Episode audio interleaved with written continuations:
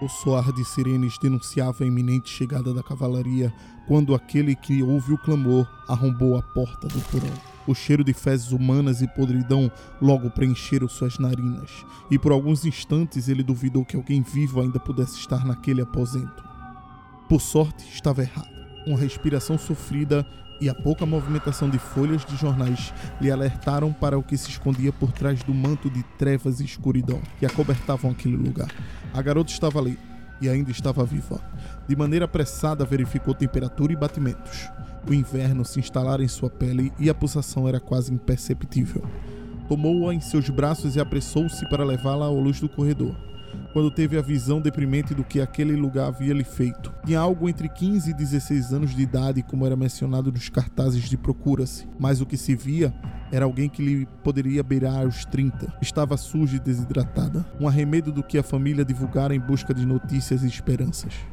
Ele precisava correr cruzou o caminho que o levava de volta à cozinha e de lá refez até a sala com aspecto de abandono. Estava quase fora do lugar quando percebeu a silhueta em meio à tormenta que se desfraldava do lado de fora da casa.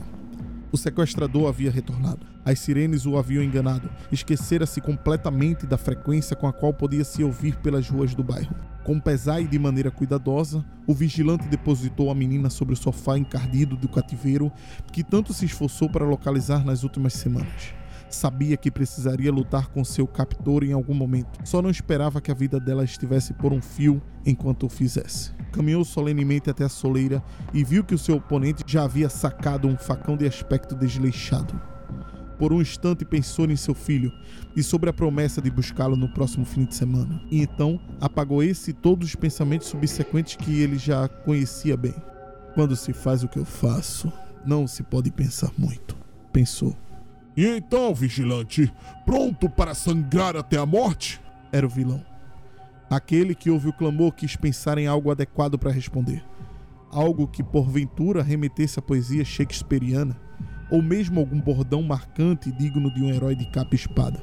No entanto, somente duas palavras lhe vinham à cabeça, e após proferi-las, pôs-se a correr confiante na vitória que esperava.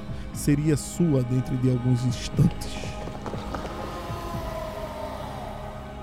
Vigilantes.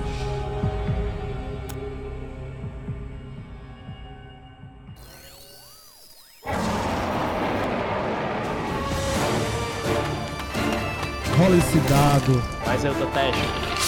O teste aí.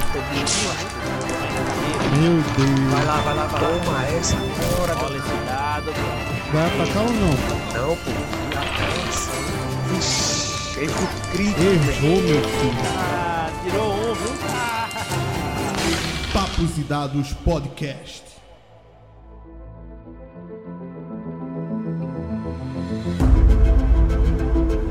Narradores e jogadores, sejam todos bem-vindos a mais um episódio do Papos e Dados. Hoje estamos aqui para a gravação do nosso terceiro podcast, nosso terceiro episódio. Hoje vamos falar sobre heróis urbanos e o sistema Vigilantes. Hoje eu tô aqui com o meu querido Ed. Aqui é o Ed, vamos explorar esse mundo aí, peguem seus porretes. Também estamos aqui com o querido professor Xavier. E aí, pessoal, e hoje vamos falar daqueles heróis, né? Que literalmente pegam um porrete, um taco de beisebol, botam uma máscara na cara e vão enfrentar o crime. É, rapaz. Hoje a gente vai falar daqueles que trabalham na noite, que eles trabalham na surdina, combatendo o mal, quando nenhum outro super está disponível.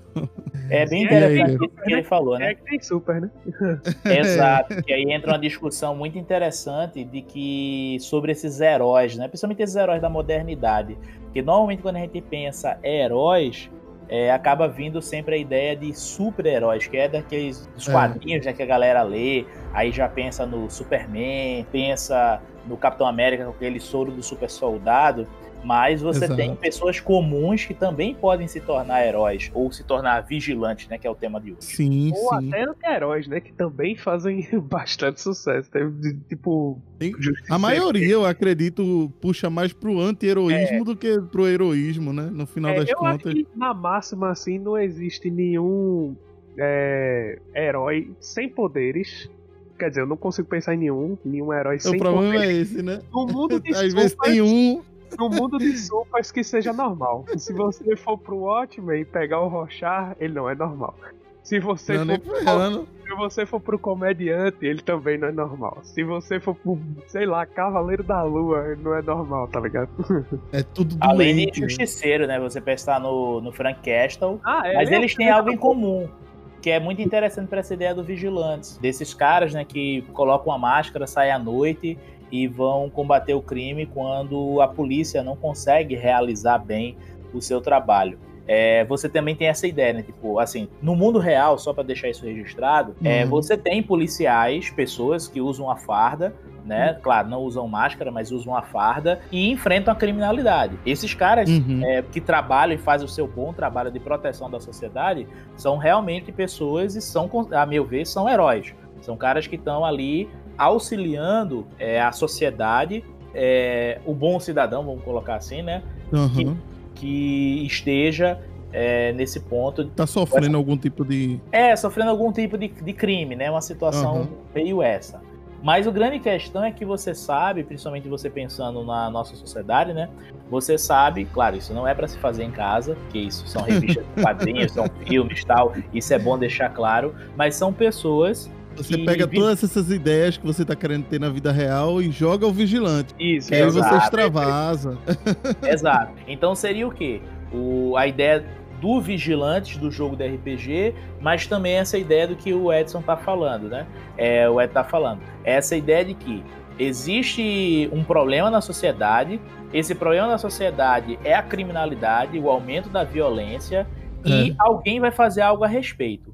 Quando você tem um superpoder, talvez, é, talvez não, é muito mais fácil você atuar Muito certo? mais, muito mais. para você enfrentar o crime. Porque queira ou não, você está se colocando como uma pessoa, tem uma família, que você tem uma vida, e você está abdicando parte do seu tempo para poder é, auxiliar e proteger outras pessoas. E aí, É, voltando para esse tema que eu tô falando, só para passar já pro, pro JK, para eu fechar essa ideia, você tem Sim. a ideia do o bem, né? Porque quando você fala em grandes poderes, grandes responsabilidades, você tem a história lá do Homem-Aranha, né? Você tem lá o Peter Parker que ganhava dinheiro, eu acho que em alguns quadrinhos e até na série animada tinha essa ideia de ele ganhar dinheiro lutando na luta livre, é, usando os poderes dele para ganhar dinheiro. E depois que o Uhum. Tio Ben morreu, Hoje em dia ele ganharia muito dinheiro.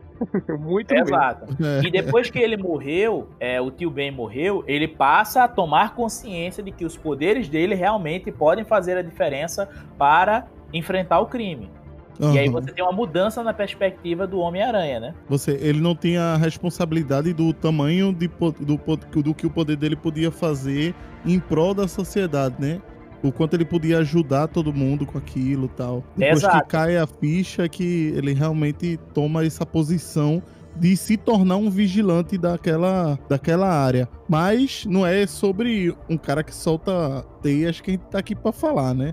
A gente tá pra O- falar daquele que bota uma máscara de hockey, um taco de beisebol e vai salvar aquela garota indefesa, sequestrada por um. É impo- importante falar que quando a gente fala o nome vigilante, Aham. não, não- não quer dizer aquela pessoa que fica lá no farol olhando pra lá e pra cá. Não, não. É uma pessoa que ela trabalha, faz esse serviço de proteção a quem das unidades estatais, entendeu? Tipo, ele não faz, não é uma pessoa que faz parte da polícia, Exatamente. é, não é uma lei que rege essa pessoa, é o senso de justiça dela. Então, na maioria pessoa- das vezes, a- o, o Estado, o governo, na verdade, é contra esse tipo de, de vigilantes, né? Quando a gente. lembrar que, a mesmo que sejamos jogando heróis, é, quando somos vigilantes, estamos sendo contra a lei. Veja como é, É, a contrapartida sim. da parada, né? Então, tipo, quando é, assumimos o papel de vigilância, é um senso de justiça do indivíduo para com o próximo, né? E, Isso. é, e isso também nos torna pessoas que. Que, Que age a margem da lei. Isso, isso. E esse é muito importante, ainda voltando para a ideia do Peter Parker. E por que eu trouxe essa ideia do Peter Parker? É por causa do seguinte: a, o RPG do Vigilantes ele traz um detalhe que é muito importante e que a gente pode ligar ao Peter Parker e principalmente ao Frank Castle. É que Aham. o Peter Parker só passou a ser um herói quando ele teve uma perda muito grande, que foi o tio Ben, que morreu por causa que ele não pôde fazer nada. E além disso, o tio Ben morreu e não se sabia quem era o criminoso. E ninguém estava encontrando, a polícia não estava encontrando quem era o criminoso que tinha matado o tio Ben, entendeu? Então ele resolveu usar os poderes dele para investigar né, a morte do tio Ben, tal, vamos dizer assim, para impedir que outras pessoas sofressem o que ele sofreu. E aí ele entra para o mundo é, de ser um vigilante.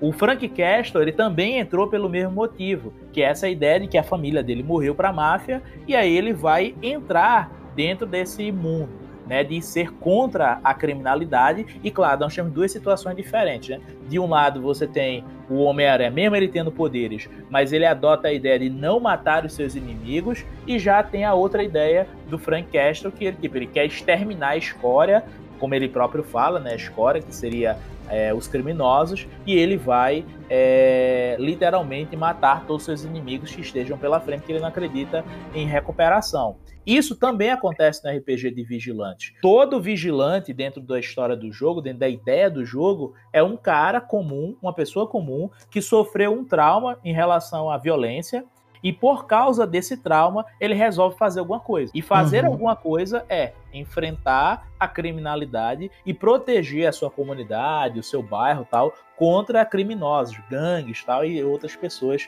que possam fazer algum tipo de mal, né? Quem foi que, quem foi que escreveu o, o, Vigilante? A gente não tem, a gente não tem um, tanto uma descrição sobre o escritor, né? Só achou no site lá do... Sim, sim, até falando, né, como foi que a gente encontrou esse RPG que a gente vai falar hoje, né? Uhum. A gente encontrou lá na Guilda de Mestres, Mestres. Guilda certo? de Mestres, isso. É, na Guilda de Mestres.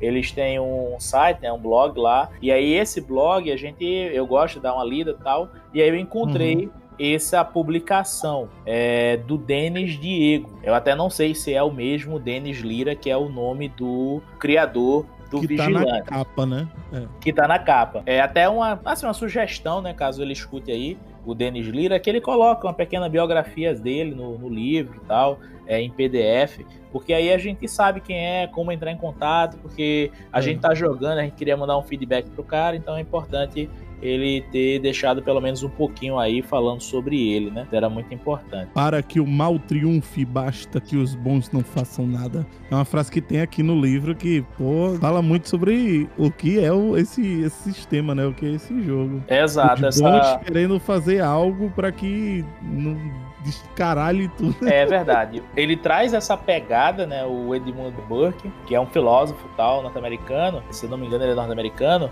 E aí ele vai colocar essa frase, e eu acho que até é outra pessoa também que a gente pode pensar nessa ideia de, de que essa frase pode verberar é, quando a gente lembra de Martin Luther King, né? Quando ele fala uhum. da questão do racismo lá é, nos Estados Unidos, ele diz que as pessoas têm que fazer alguma coisa. Lá no discurso dele, Eu Tenho um Sonho, ele coloca essa ideia de que as pessoas têm que se mobilizar para causar essa mudança. Então eu uhum. vejo uma pegada muito filosófica, é, eu vejo uma pegada dentro desse, desse RPG de você refletir o porquê né, essas pessoas comuns realmente decidem se opor. Chegam tá nesse estado, né? Chegam nesse estado de querer se opor àquilo que está acontecendo de ruim ao redor dela. Exato, a perda de um equilíbrio, de... esse uhum. senso de dever, a inquietude é, em relação a essa questão da escala progressiva de violência, né? E aí essas pessoas se sentem responsáveis por proteger pessoas inocentes. E aí é muito importante a gente, esse RPG, eu acho ele é muito interessante para a gente começar a jogar. E acredito né, que se a gente for pensar nessa era dos heróis, né? Que a gente tem um monte de série aí surgindo. Sim, aproveitando até o, a época em que vivemos, né? Porque antes a mídia dos super-heróis, ela era, tanto dos heróis quanto dos super-heróis, né? Ela era mais é, sazonal. Uma, uma época do ano assim, de vez em quando aparecia alguma coisa. Só que hoje em dia é o zeitgeist do momento. Nada que não seja voltado mais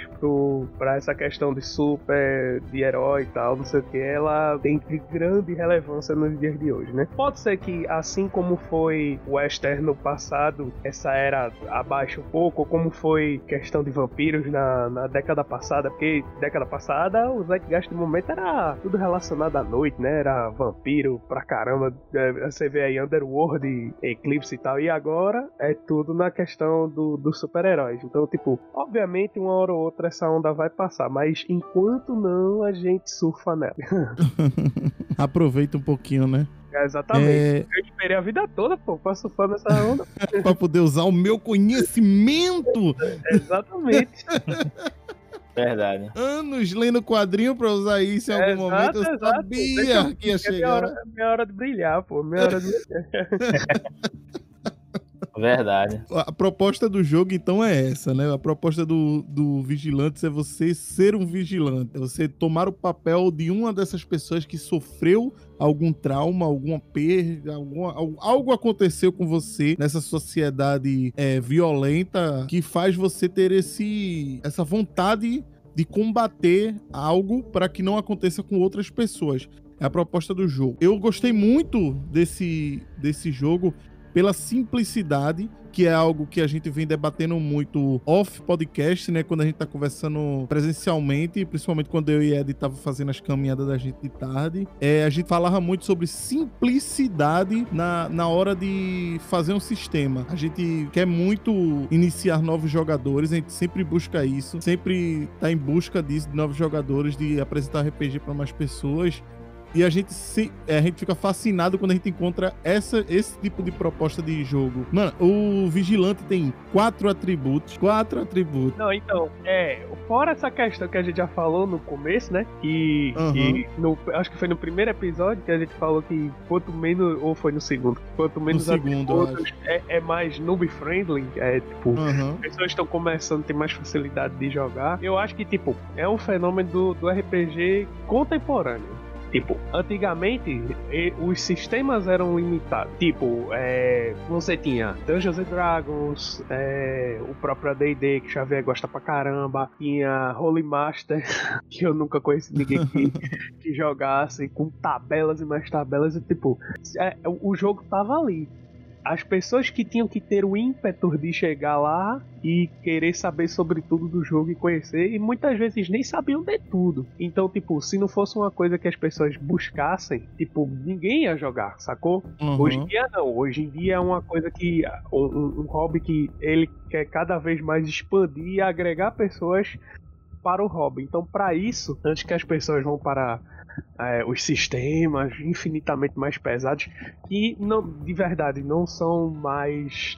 Tem, tem um- uma vertente do RPG que é mais OSR, que gosta mesmo desses sistemas mais antigos e tal, rolar mais dado e tal. Mas tem essa vertente mais narrativista, que é a que eu prefiro atualmente. E é tipo, sua ficha é um acessório para guiar. Tipo, Ela não determina seu combo, ele não determina o quanto seu, seu, seu personagem vai sobreviver.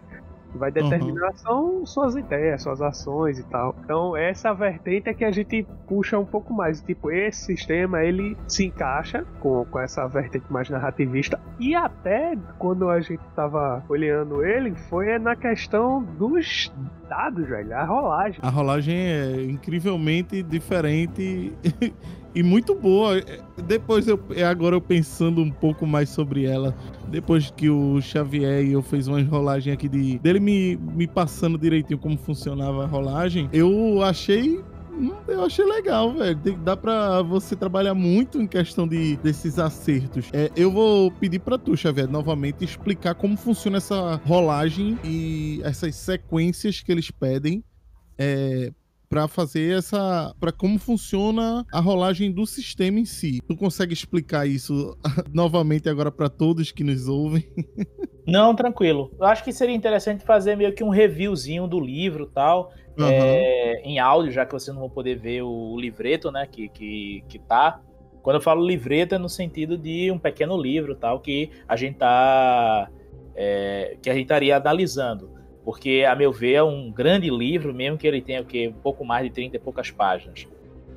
É o seguinte, a capa do, do, do Vigilantes, ele é uma rua escura, certo? Talvez de uma grande, com certeza de uma grande cidade, e ela dá Uhum. sequência como se fosse um caminho, certo? É, você consegue ver que do lado direito e esquerdo é, é, uma, é uma. Você se vê como se estivesse olhando para o final de uma rua, certo? E esse ambiente escuro que envolve mostraria essa ideia, né? Pelo menos eu acho que essa capa já traz essa ideia do vigilante, essa ideia de que a rua é o lugar do teu trabalho, onde você vai patrulhar essas ruas escuras, essas ruas perigosas, é, buscando proteger os cidadãos que dormem tranquilos em suas camas e suas casas, certo? Então essa é a primeira ideia aí do vigilante, logo quando você pega aqui a capa. É, a capa e aqui ele muita começa- coisa. É, eu acho que já, já chama atenção pela capa. É, além Uhum. disso, você tem é, um conto inicial, certo? Um conto de duas páginas, quase duas páginas, que termina que com foi essa o conto que vocês ouviram no início do, do podcast, logo depois da abertura. E aí, com isso, você tem esse conto aí é, que fala lá de um personagem que é do, do, do cenário, né? Que ele criou, que o Denis Julia criou, que é aquele que ouve o clamor. E aí, nesse esse personagem, né? Ele tá buscando encontrar uma garota que desapareceu e ele consegue encontrar o lugar que ela está é, que ela tinha sido sequestrada por um vilão. E aí, quando ele tá encontrando a mulher, é, a garota, né, dizer 15, 16 anos, e ele tá indo embora do local da cena do crime, certo? Ele encontra o vilão que foi esse indivíduo que sequestrou essa garota. Uma coisa também que eu achei da pegada do Vigilante já por esse conto de duas páginas é que ele, é, a meu ver, ele já é para uma galera que tem 16, 17, 18 anos ou acima de 18, porque eu acredito que esse tema da violência, ele trabalha, o Dennis, né, na escrita, ele trabalha de uma forma mais visceral, assim, entendeu? Aham. Então não é aqueles crimes, vamos dizer assim, que o Homem-Aranha, dentro das revistas em quadrinhos de o filme, ele encontra. São É crimes, pelo que mais- mostrou aqui, é mais pesado, entendeu? É, Muito mais voltado para a realidade de crimes que acontecem é, cotidianamente, Na que a gente vê aqueles jornais né, que a gente assiste, ou pelo menos quem tem esse desejo de assistir, ou aqueles jornais né, que você olha assim, tu tá assistindo e meio que tu tá vendo aquela mancha vermelha descendo pela, pelo pé da TV, tá ligado? Aham. É, rapidinho, existe um fenômeno aqui em Pernambuco, que eu não sei em outros estados, né, quem tá escutando, mas existe um fenômeno de, de pessoas, né, que já passaram dos seus 40 anos e tal, senhores que já passaram dos seus 40, e assistem programas sensacionalistas policiais com esses tipos de casos na hora do almoço. Mas olha Ah, é, mas tem em todo estado isso, pô. É, todo tem- estado tem um. É uma loucura total, pô. É uma loucura na total. hora do almoço, mas tudo bem. Na hora do almoço, você comendo e, ouvindo falar sobre cadáveres do dia. É, Exato. Então, o Vigilantes, pelo conto inicial, eu acredito que seja é, já pra gente pensar numa galera um pouquinho mais madura. Eu não Uhum. aconselharia para pessoas de menor de, de, de 16 anos, entendeu? Pelo menos se eu fosse fazer essa faixa etária aí. É, e aí mostra já essa ideia. Dentro do, do texto né, que a gente vê, ele já diz, o, o líder já afirma, que a ideia é que o Vigilantes é jogadores interpretando pessoas comuns, certo? E que decidiram se opor ativamente à irrefreável escalada da violência nos meandros da sociedade moderna. Então é um RPG muito atual, porque a maioria das grandes cidades brasileiras e do mundo, mas principalmente as brasileiras, é, tem uma escalada gigantesca né, de, de criminalidade. E aí esse RPG, querendo ou não, ele é um RPG que trata assim da nossa sociedade é, atual, né? Então dentro desse texto aqui, ele vai é, os personagens, né? Essas pessoas comuns vão se levantar contra esse mal. E esse mal estaria Uhum. aí em toda a sociedade. Dentre as referências que o Lira cita, né? Ele cita os filmes antigos, certo? Até um mais atual, mas assim, alguns filmes antigos como The Warriors ou Street. É, é o The Warriors. É um filme aí já mais antigo, lá de Muito 1979. Muito antigo. Eu só, eu só assisti esse filme por causa do Jovem Nerd, que sempre tá falando sobre esse filme. É verdade. E aí esse filme lá, norte-americano, 1979, é, foi dirigido lá pelo Walter Will e foi baseado num livro também, né? E aí conta a história de, um, de algumas gangues de Nova York e tal, e que uma gangue foi acusada de ter matado é, o líder da maior gangue da cidade. E aí a ideia do filme, né, é que essa galera da, dessa gangue, que é os os Warriors, eles estão fugindo da cidade com todas as outras gangues atrás dele. Sim. Outra referência que ele usa também é Ruas de Fogo, é também um filme também um bem antigãozinho, certo? De 1984, dirigido por Walter Hill, e aí conta a história de uma cantora que foi estava fazendo um show tal e foi sequestrada.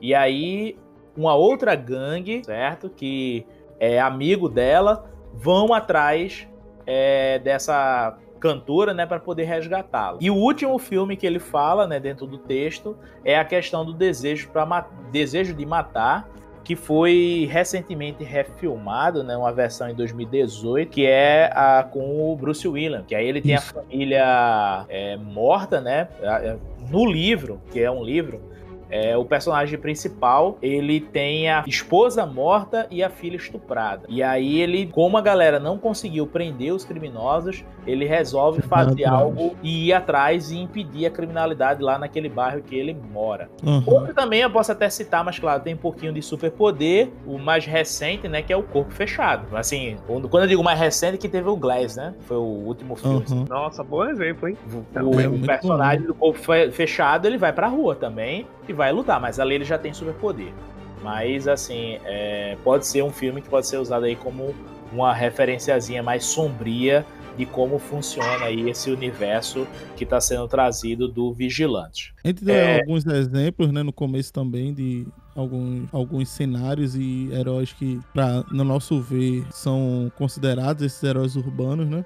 A gente pode citar tantos outros que se encaixam como esses vigilantes. Então, é, voltando para as partes de referências assim, né? Eu também passou na mente umas duas, que é o Kick-Ass, que isso diz muito a respeito do, do, do vigilante. Claro, tirando toda a alegoria de usar fantasias coloridas e tal, num cenário mais urbano e sombrio, que é o do Kick-Ass, né? As coisas do é, parece que acontecem de dia, né? Por causa do- da roupa dele.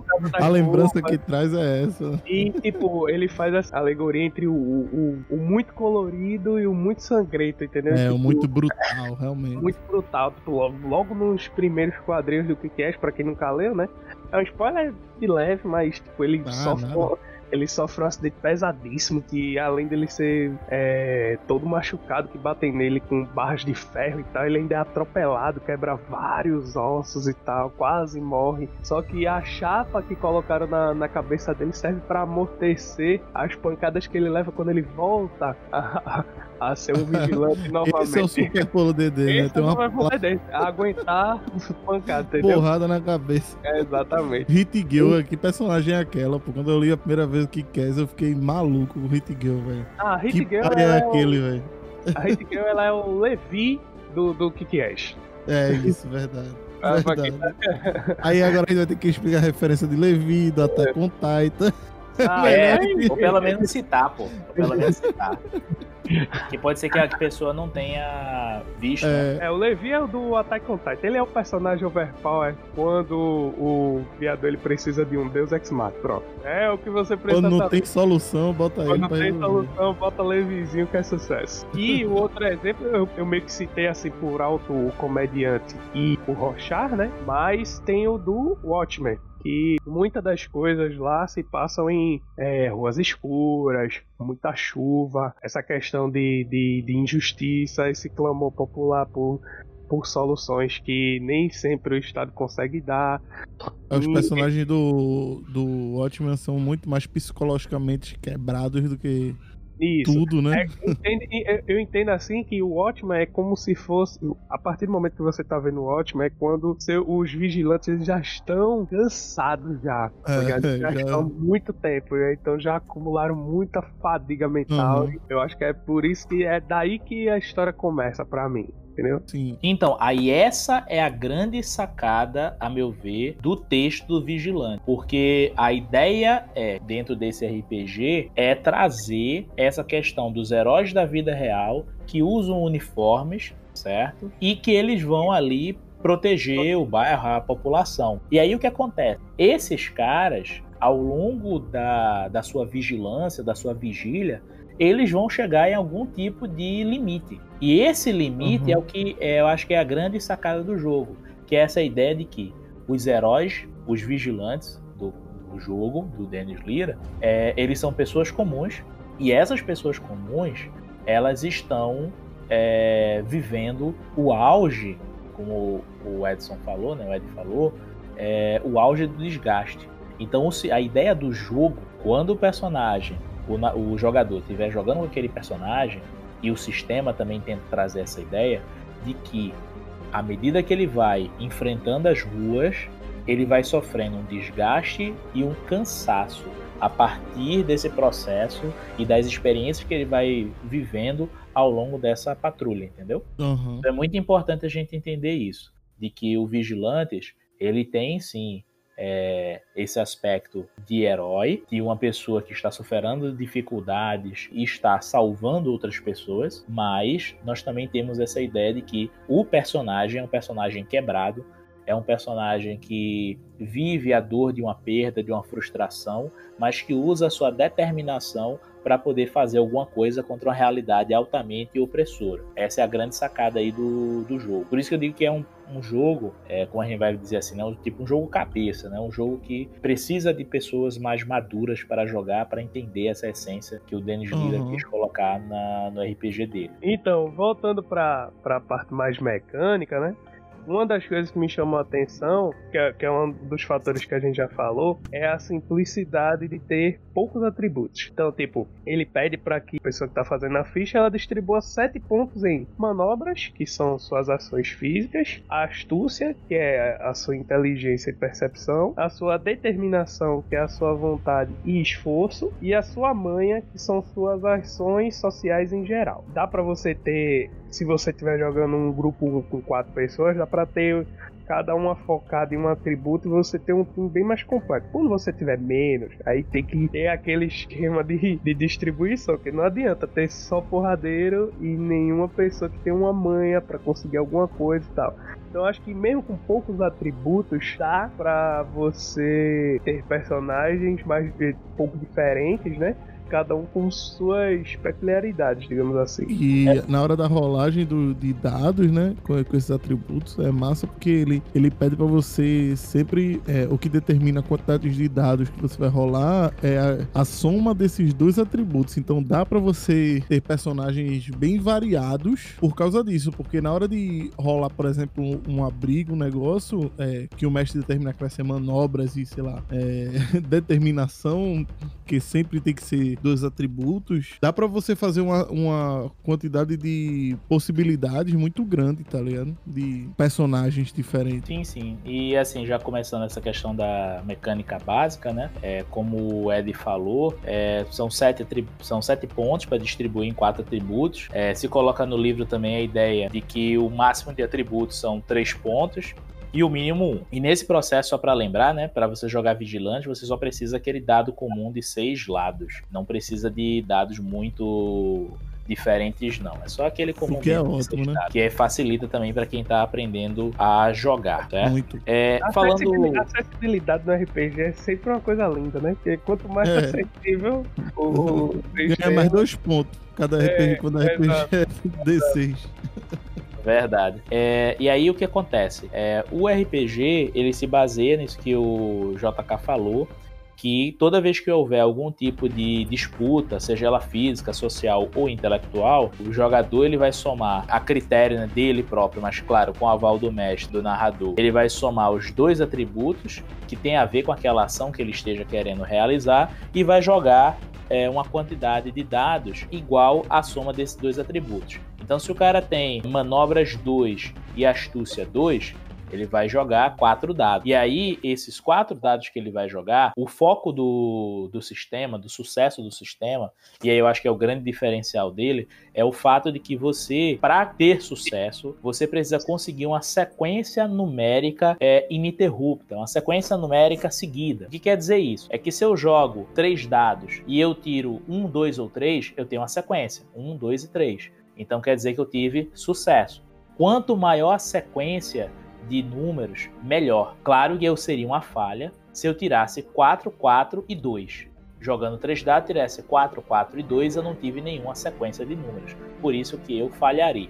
ok? Um detalhe Uhum. também outro importante é que os critérios de desempate, caso dois personagens estejam se enfrentando, vou imaginar que o personagem que ele coloca aqui como personagem básico, aquele que ouve o clamor, que é o herói, e esteja enfrentando o cangaceiro de aço, joga quatro dados o aquele que ouve o clamor. E o cangaceiro de aço, que é um personagem que eu inventei agora, nem sei se tem é, realmente esse personagem né, no mundo real, no caso no mundo ficcional né, da literatura, o cangaceiro de aço também joga quatro dados. Aquele que tiver a maior sequência de números, certo, vai ser aquele que vai ter o resultado é, positivo do seu sucesso.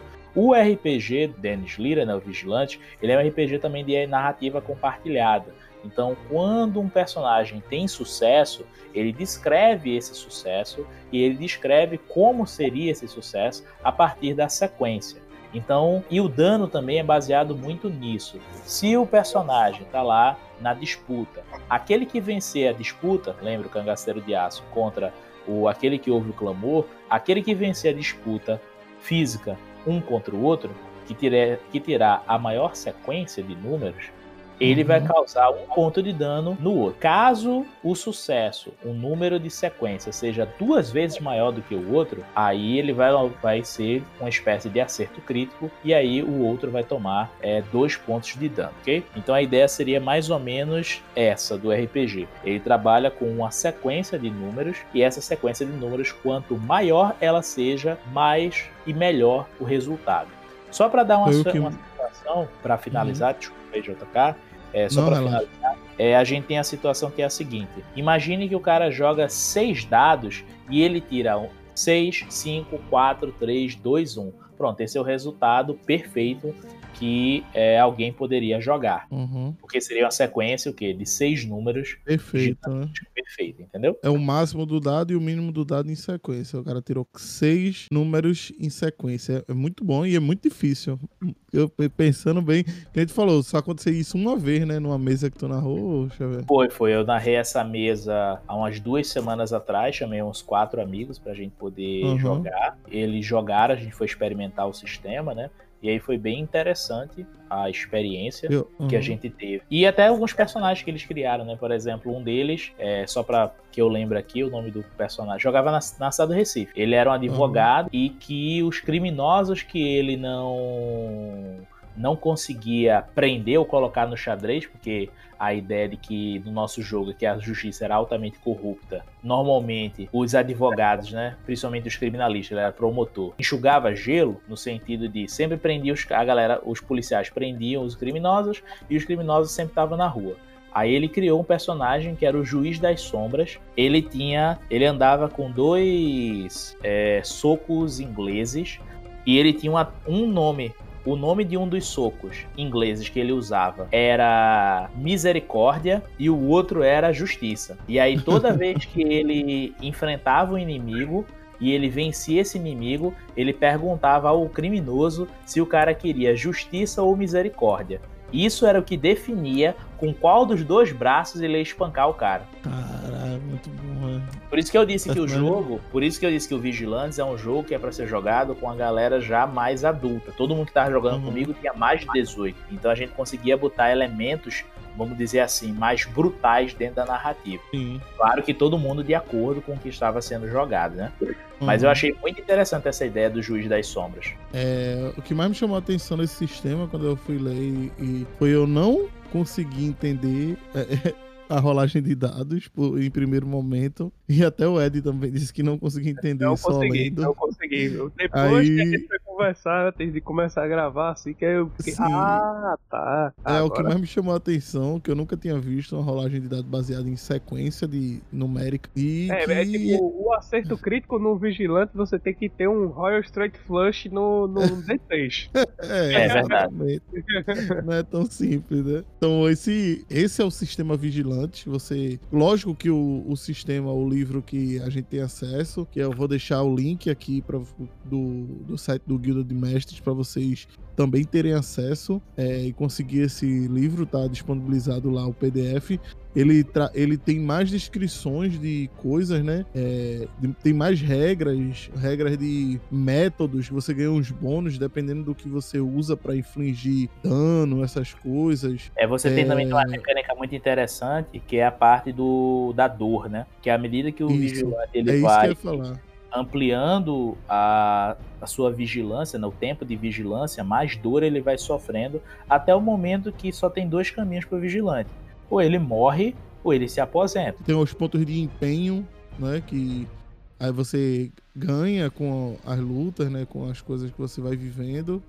Aumentando a sua É. reputação também é outro ponto importante. Isso, reputação.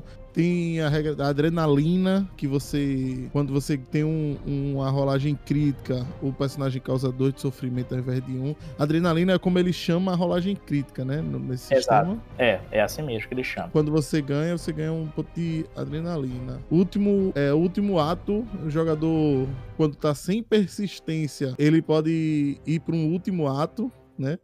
Ele pode, como, é, como se fosse um teste de força de vontade, quando você tá já caindo, né? É, é É, porque assim, essa ideia dos pontos de persistência é, seria o personagem, né? Porque querendo ou não, ele tem uma medida. O que é essa medida que é a persistência? É até quanto o teu vigilante suporta pé, né? a situação que ele está enfrentando. E aí, à Uhum. medida que o tempo vai passando, ele vai perdendo persistência e tal. E até o momento que chega essa situação dele estar em busca do ato final. E essa, esse ato final, né? É quando o vigilante vê que não tem mais saída para o que está acontecendo e ele decide se sacrificar para resolver aquele problema. Esse seria Sim, o último sim. ato do vigilante. Ah, beleza, entendi. Vamos lá. Outro detalhe também importante, né, que bota no livro é que ele sempre trabalha muito explicativo, porque ele dá sempre em cada caixinha que ele vai apresentando, ele coloca a ideia de explicar de fato como funciona o jogo através de Ele exemplos. dá um exemplo em, é, ele dá um exemplo de Toda jogo, vez que ele né? explica alguma área do jogo, ele vai lá e dá um exemplo. Isso é muito É, importante isso- para o Isso entendimento. é bom mesmo. Tem um, tem um fator no, no, no RPG que é o de conceito de personagem. Que, tipo, é, às vezes as pessoas só querem sentar e jogar. Principalmente pra quem narra em one shot, assim, evento e tal. E uma coisa que no jogo já tem são, tipo, é, geradores. Tanto de nomes que, é, quanto de acessórios que você pode ter na, no, no seu vestuário, como é seu estilo e tal. Então, se você Uhum. quiser rolar um personagem assim na hora, na hora tem os geradores lá no próprio livro. Você só precisa de um D6 e sua criatividade lá. Você, ó, meu personagem eu vou, vou criar ele aqui e tal. Você pode ter um conceito dele, mas assim, a roupa dele de, de vigilante, ou como ele. É, ou até mesmo o uniforme, né? Como ele aparenta pra, pra, pra fazer o trabalho de vigilante dele. É, pode ser completamente um- uma rolagem, assim, no, no, no fim do, do livro tem essa questão dos geradores. Tem até um Continuar. Engraça, engraçado vocês falarem essa questão sobre o, o, o vigilante ele se aposentar. E tipo, a gente vê como é mundo real. É, não, não tem como. Como é mundo real assim, no, no cenário de jogo, né?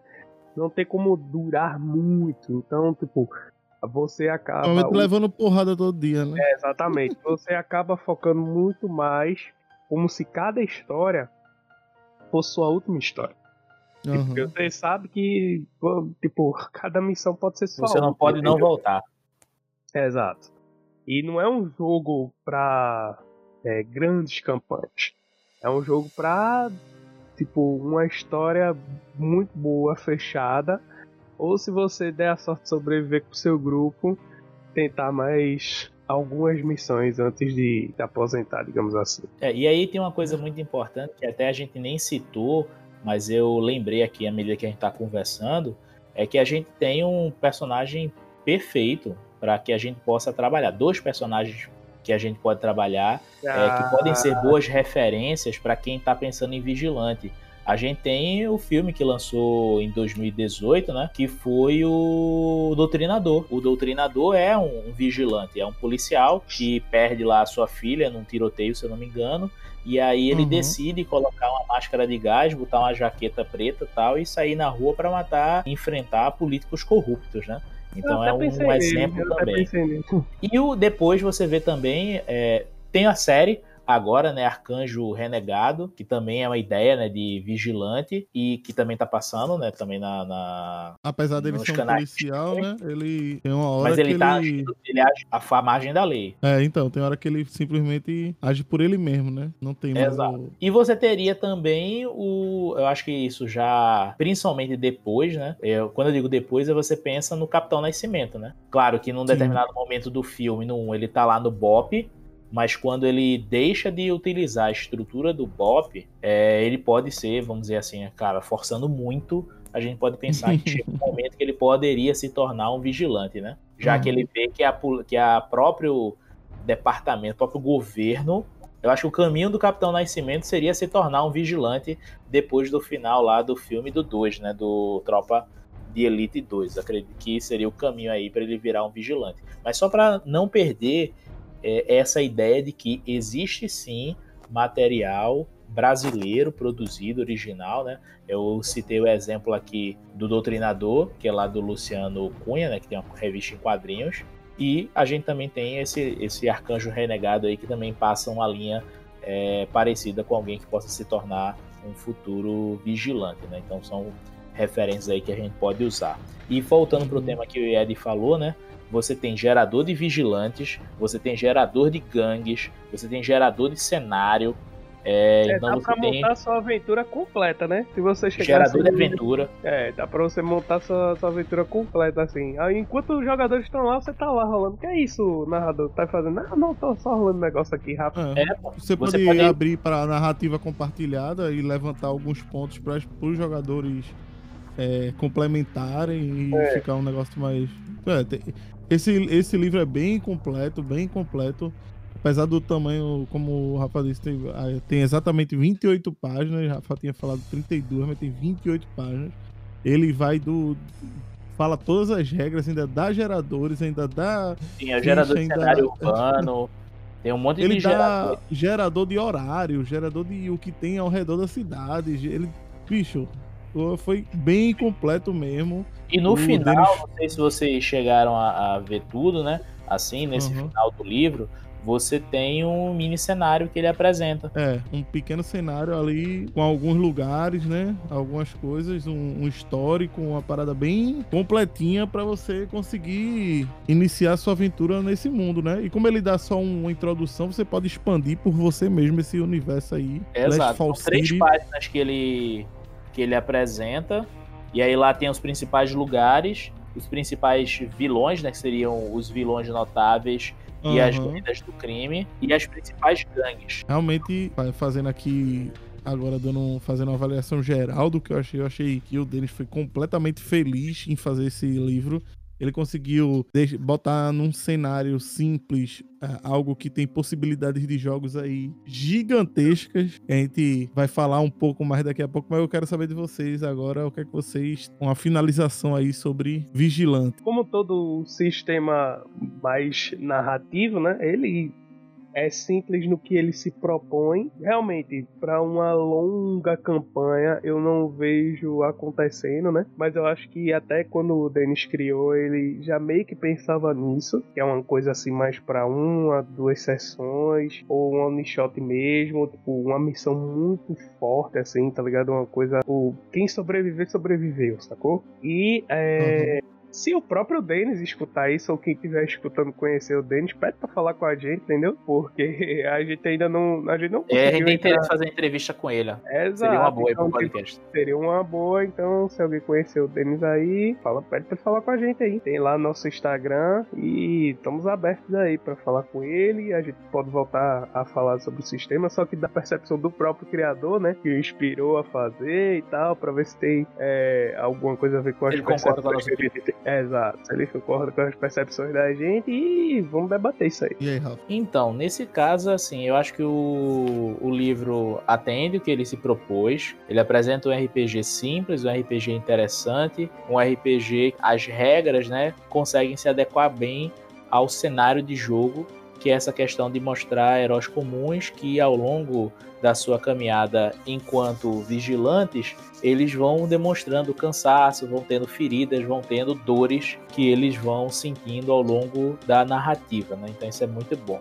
Outro detalhe também é que eu discordo um pouco do que o Ed falou na ideia de que não daria para fazer grandes campanhas. Claro, campanhas como D&D e tal, realmente acho que são ruins, seriam, não seriam tão interessantes, porque eu acho que a grande sacada do jogo é essa ideia de que o vilão, o, o herói, desculpa, o vigilante, ele não é eterno. Porque você consegue ver. É frágil, né? A ideia é, do frágil. É, essa ideia é do muito frágil. forte. Essa ideia do frágil é muito forte. Porque quando você pensa, quantas vezes o Superman morreu? Pouquíssimas nos quadrinhos.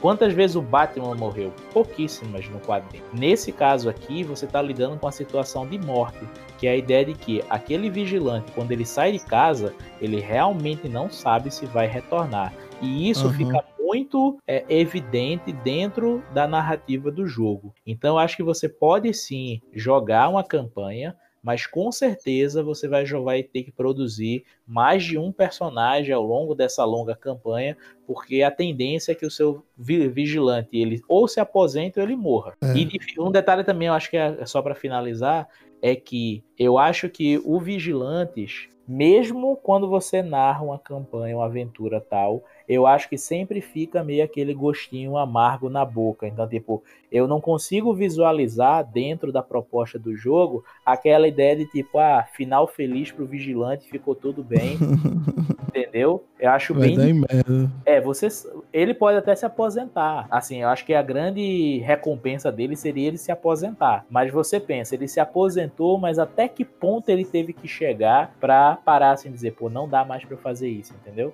Eu acho que é a grande sacada do Vigilantes é um, acho que é um RPG de heróis, é uma proposta de RPG de herói é bastante madura pra quem Uhum. gosta da temática.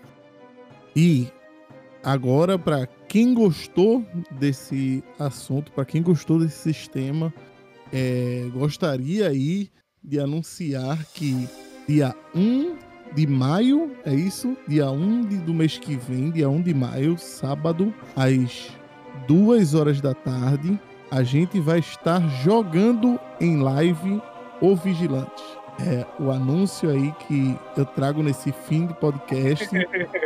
A gente vai jogar a mesa, o Xavier vai narrar pra gente aí um one shot desse sistema. É, a gente ainda não sabe se vai conseguir trazer um convidado a mais pra ter três jogadores ou se vai ser só eu e Ed. né? Só, só eu e o É, João. mas a gente tá correndo atrás de alguém que queira participar, botar cara e tal. Mas é isso. Dia 1 de maio, sábado, a gente vai estar jogando Vigilantes em live stream lá na Twitch. É, desculpa, Twitch. viu, gente? É É, exatamente. É, Todo mundo em apareça lá. casa. twitch.tv barra papos e dados. É, espero vocês lá. Se sigam o nosso canal na Twitch, que vai ser lá que, a gente vai, que vai acontecer as lives. Também gostaria de lembrar a todos que o RPG Com vai acontecer mês que vem, dia 21, 22, 23. rpgcom2021.com.br é o site. Vejam lá, procure as informações. Tem mesas prontas para serem jogadas. É só você fazer o cadastro lá, É, procurar esqueça mesa, o minha mesa, eu vou sistema. estar lá a Conan 2D20. É, exatamente, ia falar isso agora. Conan, aí. 2D, Conan 2D20, narrado pelo Xavier, no dia 23, às 13 horas. Procurem lá, Os Tambores da Perdição. E vai ser o sistema do Conan, né? 2D20, sistema maravilhoso. Então, e entre outros lá, tem outro sistema, outras mesas com outras pessoas que a gente não conhece, mas que com certeza vão estar abertas a receber mais jogadores. E já para dizer aqui, ó, já botar essa ideia aí pra galera do podcast, é que a Uhum. gente pode também é, buscar, né? Falar, tirar, explicar o que que é RPG Com. É, se até Sim. um momento de um episódio aí, a gente chamar alguém lá da RPG Com. Pra É, falar um pouco mais, sim, né? Pra falar um pouco mais. Sim, certeza. É, o nosso site oficial, entre aspas, é o anchor.fm barra papos tracinho e tracinho dados. Nesse site você consegue deixar uma mensagem pra gente, uma mensagem de voz que a gente pode tocar aqui no, nos próximos episódios. Se você tiver alguma dúvida, tiver alguma informação para adicionar. Se você for o Denis Lira, manda pra gente uma É mensagem verdade. e aí a gente já troca um papo. É isso, rapaziada. É isso que a gente tem pra hoje. Valeu, Ed. Valeu, Xavier. Valeu aí, galera. Vão escutando aí os próximos episódios. Falou aí, galera. Até mais, até a próxima. Tamo Até junto, galerinha. Live, nossa live. Tchau, tchau. Ah, Nala, vai ter live, vai ter live. Vamos ver o que é que isso vai dar. Galera, continuem imaginando.